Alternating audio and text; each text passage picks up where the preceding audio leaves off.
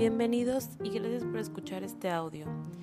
El día de hoy hablaremos de la importancia y aspectos a considerar para delegar obligaciones y responsabilidades a otros miembros del grupo.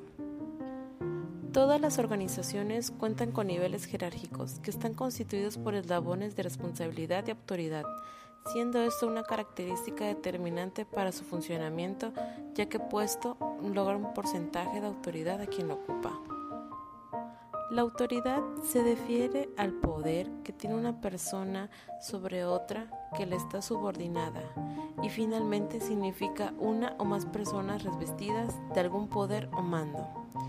La autoridad administrativa es el derecho de mandar, dar órdenes o dirigir, que tiene una persona por su posición en una empresa, con el fin de que se logren los objetivos de la misma. Existen tres tipos de autoridad.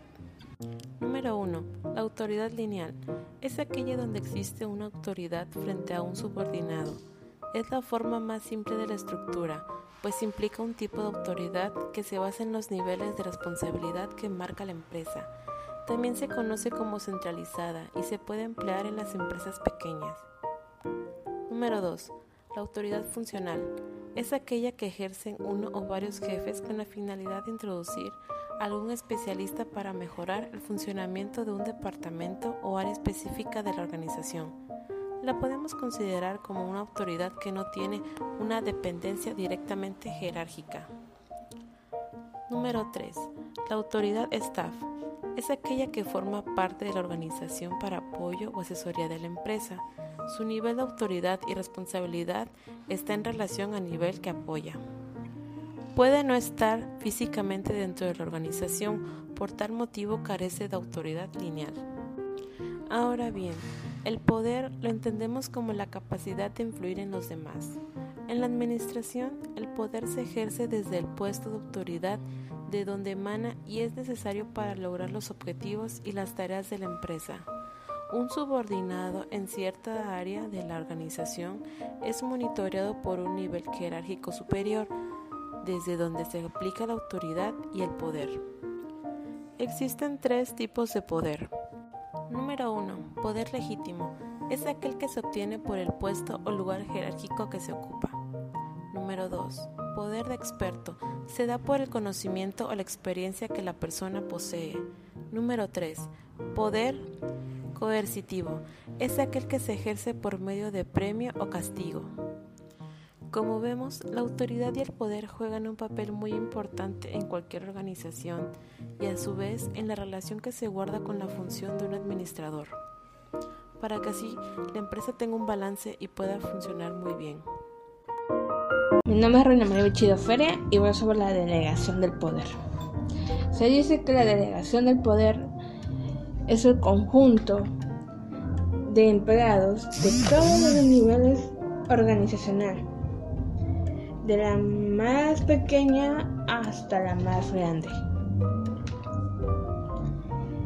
Reciben el poder de decidir sin pedir autorización a sus superiores, es decir, que son autónomos de tomar cualquier decisión que incluya su futuro en cierta empresa o en cierta institución.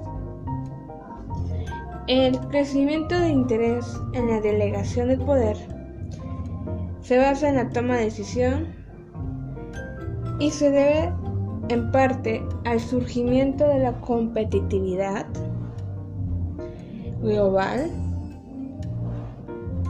y la necesidad de responder con rapidez las demandas y expectativas de los clientes y una fuerza de trabajo con más conocimientos que exigen mayor autonomía para ellos.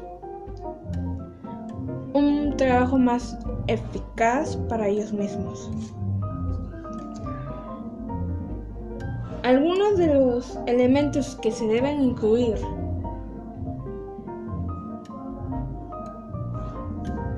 son el poder de referencia, el poder de recompensa, el poder de cognitivo y la autoridad. Soy Diana Reyes y estaré abordando sobre el tema de delimitación de autoridad en línea, personal de staff y autoridad funcional. El primero, que es la autoridad lineal, se entiende que los gerentes que tienen autoridad lineal son aquellas personas de la organización que tienen responsabilidad directa al alcanzar las metas de la organización. Esto quiere decir de que la autoridad de línea representa por la cadena normal de mando, eh, empezando por el Consejo de Administración y extendiéndose hacia abajo por los diversos niveles de jerarquía hasta en un punto donde se efectúan las actividades básicas de la organización. El personal de staff. Pues bueno, ellos ofrecen a los gerentes toda una serie de ayuda y asesoría de experto.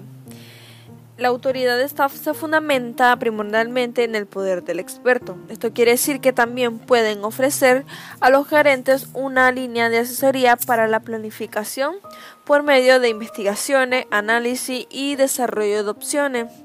El staff también puede ayudar a la aplicación, vigilancia y el control de las políticas y en cuestión jurídicas y financieras, así como en el diseño y la operación de sistemas para el procesamiento de datos. Autoridad funcional. Esta se distribuye de acuerdo a la cultura y estructura de la organización. Esta autoridad también es aquella que cada jefe manda en lo que sabe hacer mejor. Esto quiere decir que en este tipo de autoridad los trabajadores se desenvuelven de acuerdo a sus habilidades. La autoridad funcional tiene la gran ventaja de generar e impulsar la explicación y que cada quien tiene la autoridad en lo que hace.